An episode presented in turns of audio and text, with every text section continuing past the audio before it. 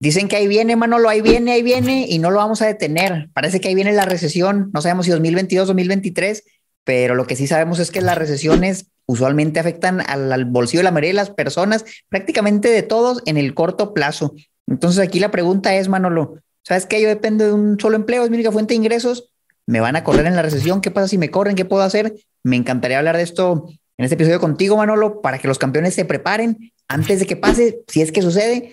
No queremos echarle la mala suerte a nadie, pero mira, una recesión significan recortes de personal y probablemente nos puede tocar a nosotros. ¿Cómo estás, Manolo? Muy bien, Omar. Y, se vivió, creo que en 2020, esto, eh, a pesar de que ahorita se viven algunas eh, consecuencias incluso de lo que sucedió durante el pico de la pandemia, yo sí tenía muchas personas que tenían conocidas que tenían muy buenos puestos, mucha estabilidad, que tenían un plan de carrera ya muy definido. Oye, es que yo me visualizo en X número de años eh, tomando la posición de la dirección o la jefatura de cierta área y las circunstancias de las empresas cambiaron drásticamente.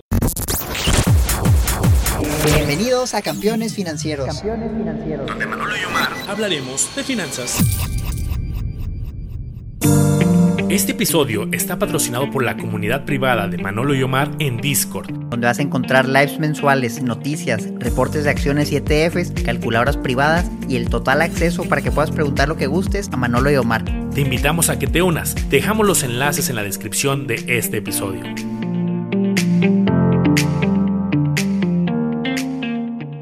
Primero fue tema de la pandemia y ahora puede ser tema, pues que si la alta inflación, que si eh, la situación económica para muchos países está más complicada. Entonces creo que, a ver, independientemente de la situación económica, siempre es bueno estar preparado, tener, eh, ser defensivo y más que te agarre con los dedos en la puerta y ya que sea muy tarde en el momento. Bueno, me gustaría explicarle a los campeones por qué es más probable que en una recesión te corran. Y es que esto es muy sencillo. La economía depende del gasto, el gasto que se hace. Mientras más dinero se gaste, más dinero se mueve. Y acuérdense que el dinero que alguien gasta es dinero que alguien más está ganando. Cuando nosotros dejamos de gastar, personas o empresas dejan de ganar. Entonces, al tener un menor ingreso, se ven en la necesidad de reducir sus gastos porque a lo mejor no sale para pagar la nómina de tantas personas o no sale para tener ciertos nuevos proyectos que iban a hacer.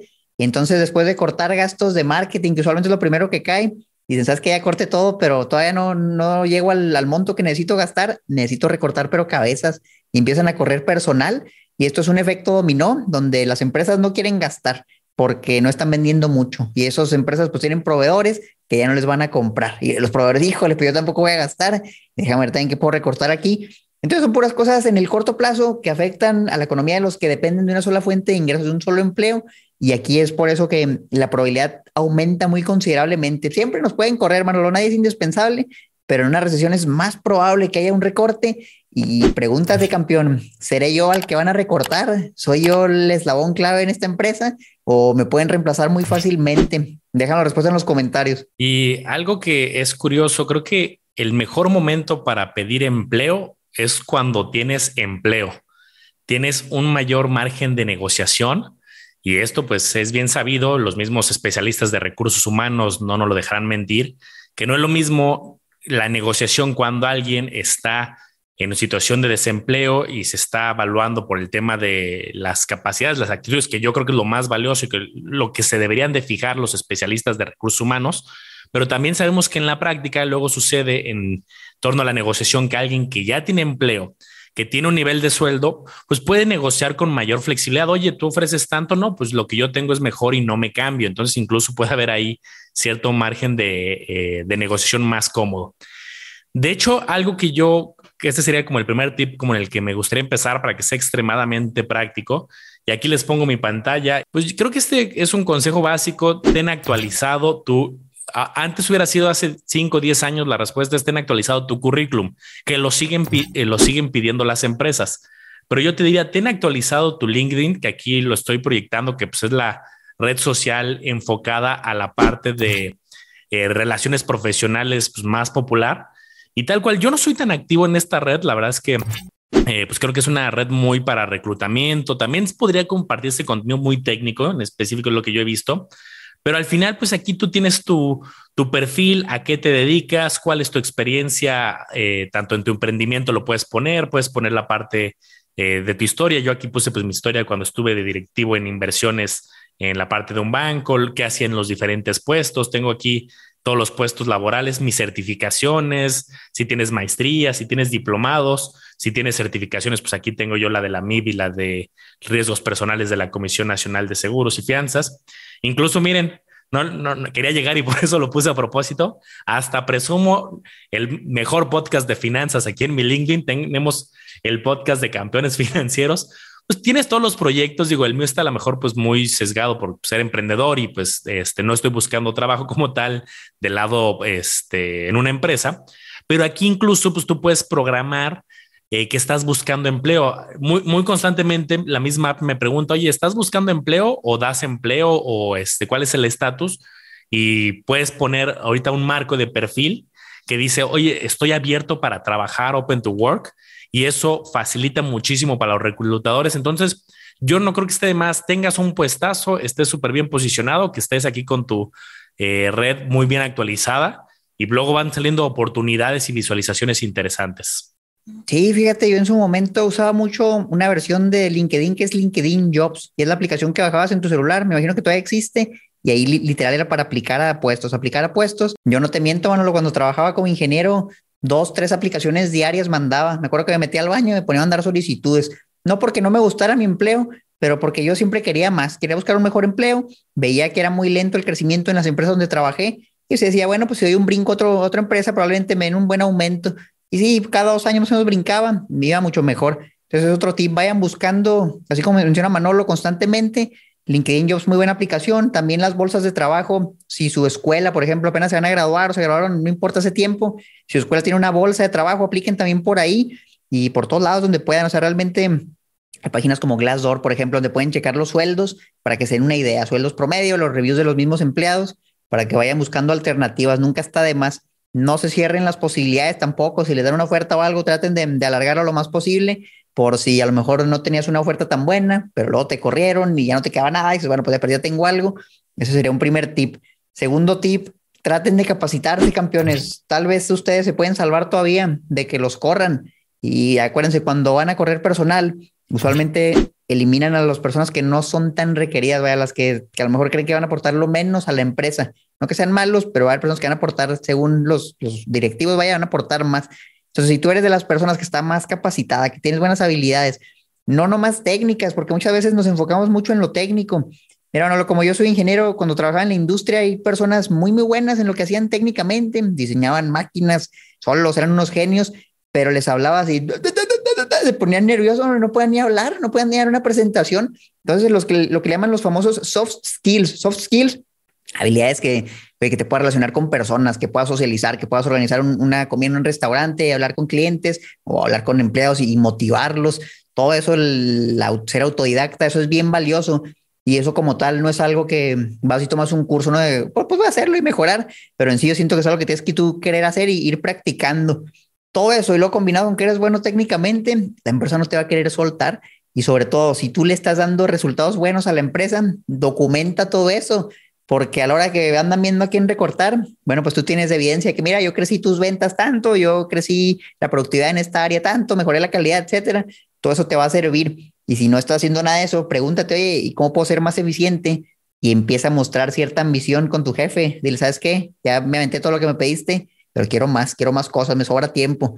Que vea que traes ganas, porque también yo siento que los que ven menos motivados y a lo mejor que ya se quedaron cómodos, son los que la empresa dice, pues bueno, ahí, estuvo, ahí te va, esperemos tu liquidación. Hay algunos que hoy aquí está tu renuncia para que la firmes, no vayan a hacer eso, pero esos en algunos consejos para que si quieren preservar su empleo, si les gusta, no lo vayan a perder. Qué valioso, Mar. Temas como ventas, como negociación, como ahorita mencionabas, habilidad para hablar en público y entre muchas otras, obviamente depende de cada área, sector, extremadamente valiosas y muy valoradas yo ahorita recuerdo cuando estaba en mis inicios de mi carrera profesional, el primer puesto en el que entré ahí en el banco, eh, yo no entré en el puesto de inversiones. Yo quería estar en ese puesto, pero entré en un puesto más comercial. Pero hubo un momento en que yo quería hacer la certificación de la MIB, la que yo ya tenía la certificación de la MIB nivel 1, pero la que te pedían para los puestos de inversión era la que le llama nivel 3, que se llama asesor en estrategias de inversión Y entonces, pues yo desde que entré alcé la mano y le preguntaba ahí al director, oye, yo quiero hacer la de nivel 3, ¿se puede? Y no te hago el cuento largo, Mar, no me la dieron. O sea, cuando yo la quería, alcé la mano, yo investigué cuánto costaba en internet y dije, oye, es que cuesta 3 mil pesos. Eh, quiero que me den esta certificación y pues voy a estar más preparado, más capacitado. Y pues ahí la respuesta en ese momento es más adelante. Ahorita pues no hay un presupuesto autorizado. Entonces lo que yo hice fue, dije, bueno, pues creo que tengo la capacidad de yo aprobar el examen. Cuesta 3 mil pesos, lo puedo pagar por mi cuenta. Me moví hablé al área de recursos humanos, le dije, oye, eh, entiendo que no hay un presupuesto, yo lo pago, nada más ayúdame como a inscribirme porque tenía que ir de parte de una institución y ya se consiguieron un par de vistos buenos, hablé con mi jefe, le dije, oye, yo voy directamente a hacer el examen, dame chance una mañana y este repongo las horas porque sé que es algo extraordinario, pues sí me dieron permiso. Hice el examen, tengo como saltándome los procesos normales de la empresa. ¿Y cuál fue el resultado?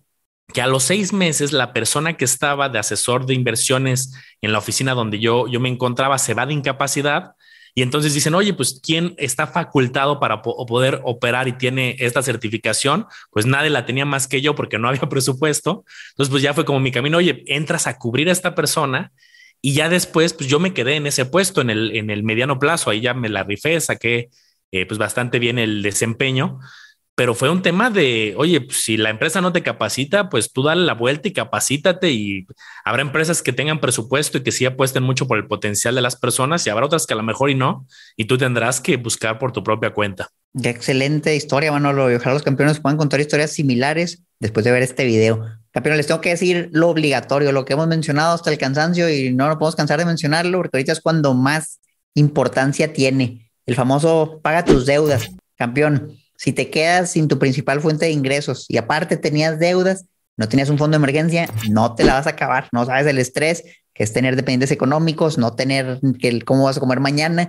Entonces mejor prepárate. Mira, ahorita que todavía esperemos y todavía no has perdido tu empleo, empieza a liquidar esas deudas, que tenga la menor cantidad de deudas posibles. Tal vez quédate con tu crédito hipotecario, se vale, pero mata las tarjetas de crédito, los préstamos personales, los créditos de nómina. La otra vez, Manolo, un familiar me preguntaba, oye, saqué este crédito de nómina, ¿me conviene o no? Y yo le hice una pregunta muy concreta, ¿cuál es el costo anual total de tu crédito? La persona no sabía, buscó un rato, me dijo, ¿sabes qué es del 60%? Le dije, mata esa deuda porque en ningún lado vas a sacar más, que es muy difícil. Entonces tengan cuidado y si tienen deudas, chequen cuánto están pagando. Si ya no tienen deudas, armen su fondo de emergencia. Y ahorita solamente decimos tres a seis meses, una recomendación general. Yo les diría 12 meses, vayan haciendo el esfuerzo de ahorita no gastar tanto para juntar lo más rápido posible 12 meses de sus gastos porque quién sabe cuándo va a venir la recesión y a lo mejor no viene o sí viene, pero igual nos pueden recortar, nos pueden correr. Entonces, yo creo que un buen fondo, sin deudas, por lo menos te va a dar una mejor posición tanto para negociar, como hablaba ahorita Manolo, y como para sobrevivir en caso de que te corran, que tengas tiempo para ver qué haces. Yo no sé de dónde habrá salido, o sea, no, no tengo una fuente documentada, un estudio que, que diga que el número mágico son seis meses.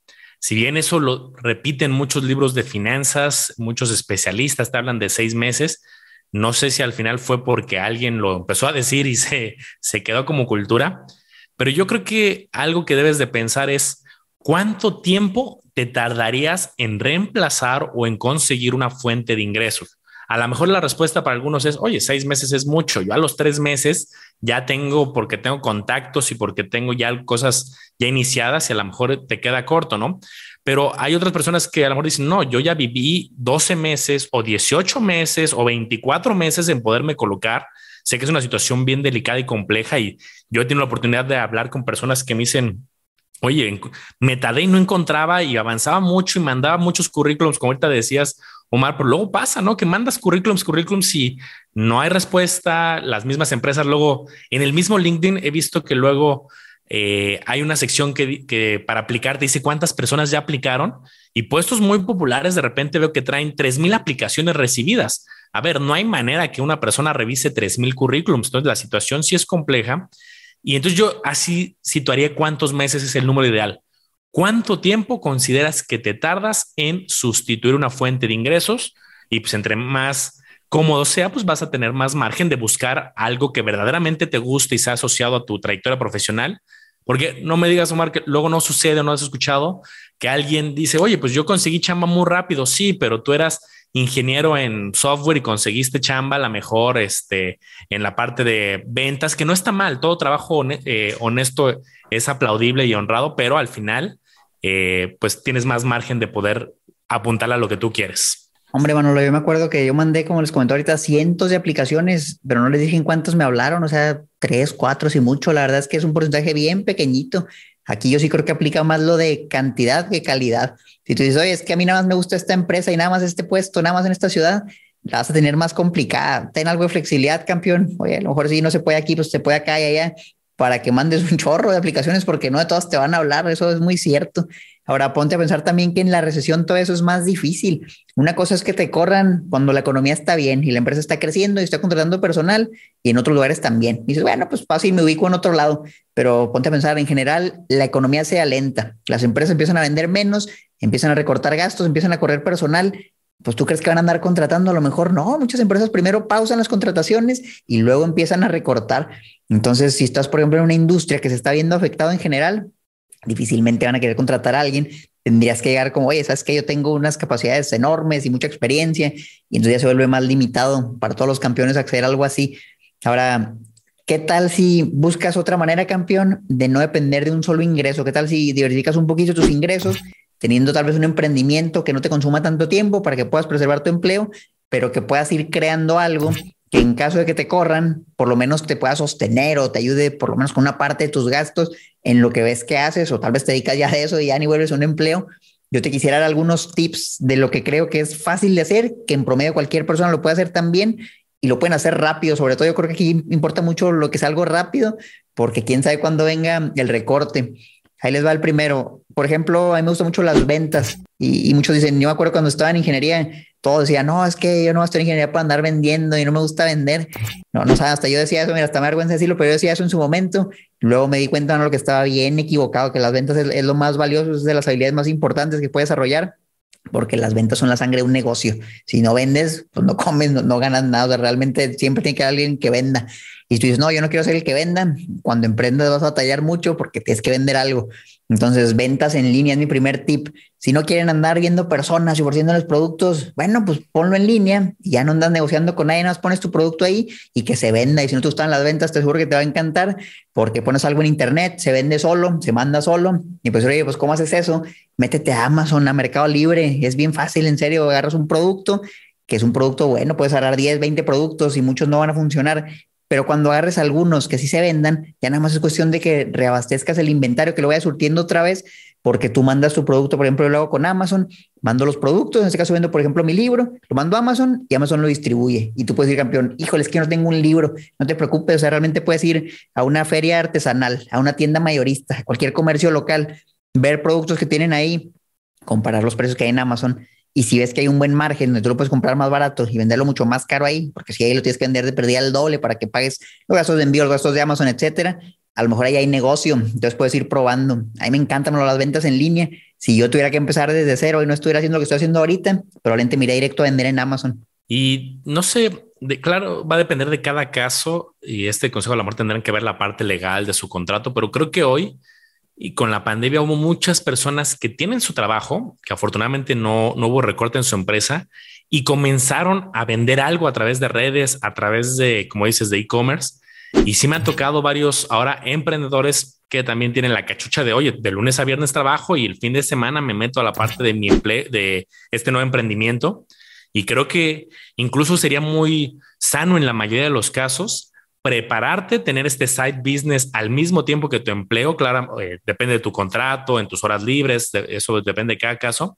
Por si llegara a pasar un caso extremo, pues ya no empiezas de cero, ya tienes al amor de fin de semana y si las circunstancias te llevan, pues al amor te metes de full time en ello.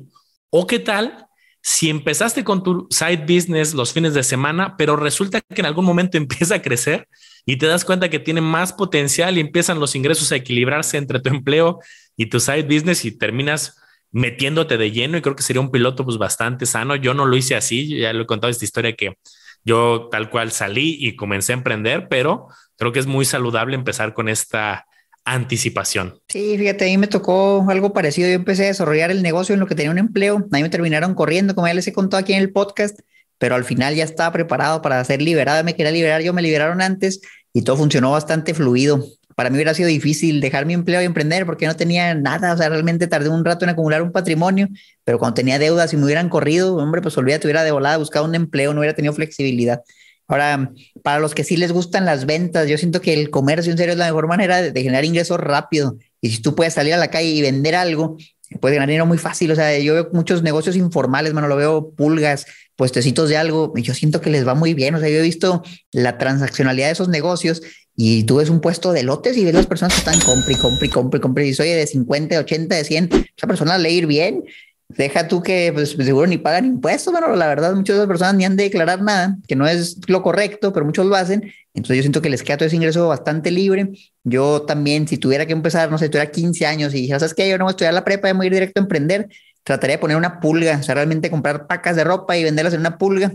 Ahí le dicen en el mercadito, son muchos nombres yo siento que eso se, vende muy bien y he visto historias de éxito en, mi grupo, por ejemplo, de Facebook, en el grupo de Manolo, en otros grupos, de personas que literal eso hicieron, que compré tres mil pesos de ropa y los vendía, tengo seis mil y ahora qué puedo hacer. Y son chavos que están bien emocionados porque la verdad eso es, puedes empezar con poquito y decir, oye, pues qué tanto son tres mil pesos, pero oye, ahora invertí 20, ya tengo 30 o invertí 20, ya tengo 40, se va haciendo más grande y lo padre es que esos negocios yo siento que los puedes crecer reinvirtiendo lo que ganas. Entonces, si ahorita tienes una buena posición financiera, estás estable, dices, los fines de semana me voy a ir a vender al mercado que se pone en tal lugar. En las ciudades grandes usualmente siempre hay mercados donde se ponen, uno o dos días estás ahí, vendes y, te va bastante bien. Y al rato, como dice Manolo, quién sabe, a lo mejor estás te liberas y te dedicas de lleno a eso, o lo delegas, que esa es la otra, o sea, no necesariamente tienes que dejar de hacer lo que estás haciendo, sino que puedes contratar a alguien, si ya te da el ingreso para pagarle a alguien, pues págale y que lo operen ellos y ya nomás vas y checas todo de vez en cuando, pones una cámara o algo y lo checas ahí en tu celular. Hay muchas maneras de, de liberarte y que sí puedas emprender sin dejar tu empleo. Y creo que la mejor manera de aprender, obviamente, pues hay muchos cursos, hay muchos libros, pero si a mí me preguntas cuál es el mejor, la mejor escuela, el mejor curso de emprendimiento, cuál es el libro con el que se debe empezar para poder emprender, es, es hacerlo, ¿no? O sea, al final, pues tienes que tener un plan de negocios, la idea bien estructurada, pero la verdad es que en la práctica los negocios van mutando, van cambiando las circunstancias, los clientes, los aliados, los proveedores, y eso se va dando en el día a día. Entonces, este ejemplo que ponías que me gusta, a ver, ¿cómo va a aprender? Ahorita decías de impuestos. Oye, pues la única manera de aprender es te avientas y, y, en el camino ya te vas asesorando, vas preguntando, vas cometiendo errores y el mismo crecimiento natural de tu negocio te va a ir orillando. Oye, pues ya tengo que tener una cuenta. Oye, pues ya tengo que empezar a formalizarme. Oye, tengo que pagar, eh, buscar más proveedores, buscar alianzas, negociar. Tengo que, eh, ¿cómo, ¿cómo aprendes a vender? ¿Cuál es el mejor libro de ventas? Pues seguramente va a haber muy buenos libros y son profesionales que ya llevan un recorrido, pero pues creo que es también una habilidad que tienes que practicar. Si a mí me dices, oye, ¿dónde aprendiste tú a estar enfrente de un cliente y brindarle una asesoría financiera? Pues porque estuve muchos años en el sector y mis primeras asesorías no eran tan buenas como la asesoría número 300 o 500 o 1000. Y si comparáramos, si la pudiéramos haber grabado, la, la 1 y la número 1000, pues obviamente es muy diferente ya la, eh, pues la habilidad que vas desarrollando. Sí, no, hombre, sin duda es la práctica lo más valioso. Si de todas formas quieren un libro, yo me acuerdo de uno que leí hace mucho de Dale Carnegie, muy famoso, me parece que se llama Cómo hacer amigos e influenciar a las personas. La verdad, ese libro se me hizo muy bueno, lo puse en práctica y, sí me sirvió muchísimo. Aviéntenselo, nada pierden, pero nada como la experiencia práctica.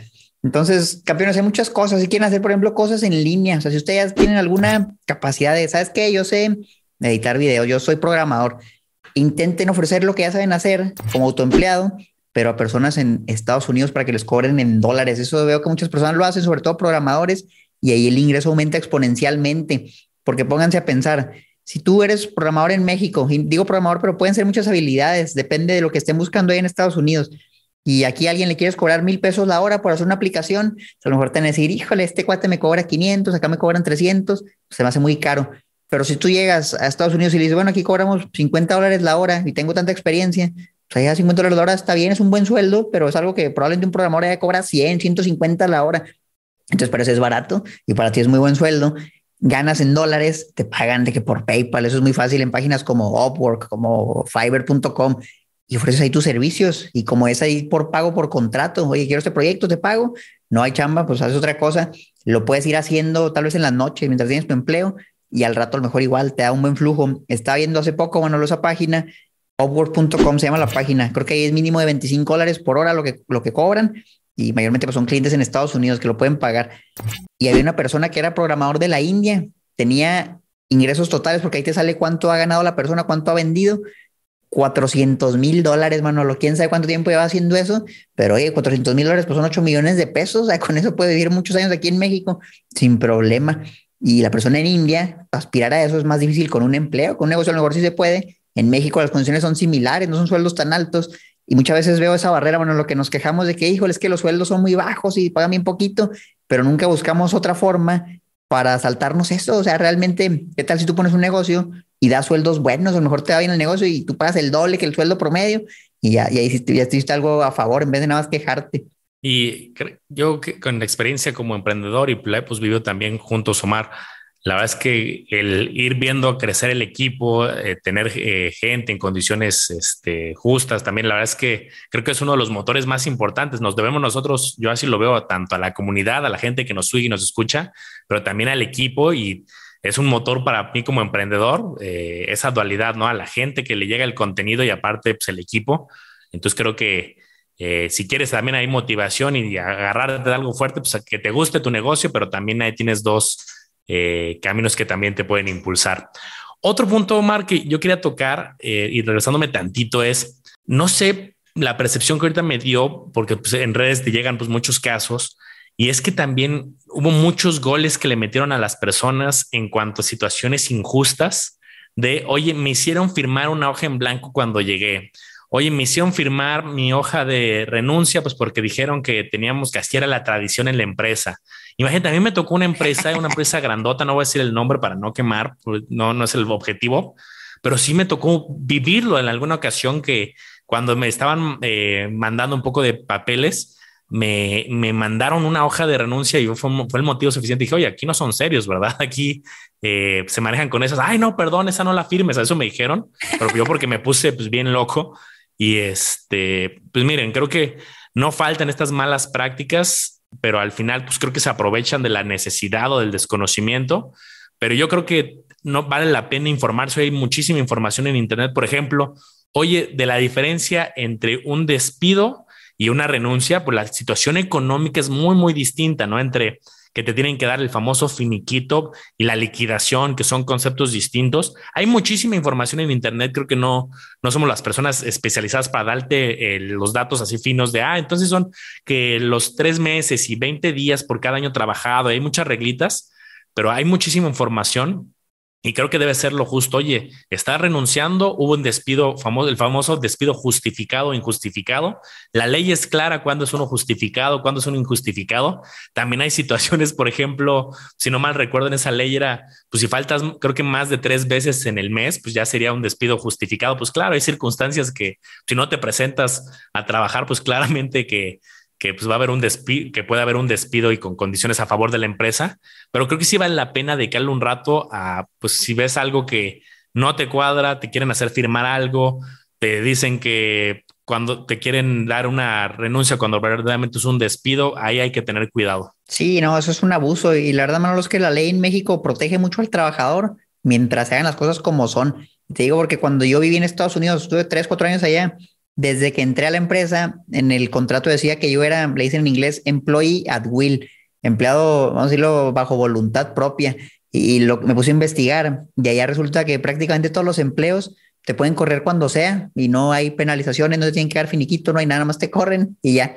Y dije, oye, pues está gacho para el trabajador, o sea, siempre vivir con el miedo y si me corren mañana, no te van a dar nada, tus vacaciones que faltaban y listo. Por lo menos en México, si hay más instrumentos, oye, me liquearon y llevaba 15 años, me dieron una buena lana, ya está mejor, yo creo que está mucho mejor. No vayan a firmar nada de esas de que renuncio anticipadas y asesórense bien también si, si creen que los van a correr, asesórense bien si sienten que los están haciendo locos con un abogado, porque realmente eso, eso es muy grave y los puede afectar. Ahí tienen un montón de ideas, campeones, por si ya los corrieron, por si creen que los van a correr y hasta por si no creen que los van a correr para que se preparen. A fin de cuentas, este es un video meramente preventivo. No queremos desearle el mal a nadie, no queremos que te asustes, pero sí que seas consciente de que la recesión probablemente ahí viene y viene fuerte. Y en serio, es muy feo, o sea, que estés en una situación así, mejor prepárate para que cuando llegue a suceder, si sucede, nos pongas, ¿sabes qué, campeón? Yo estaba preparado y no me importó, ya conseguí otro empleo, ya tenía mi negocio y me fue mucho mejor.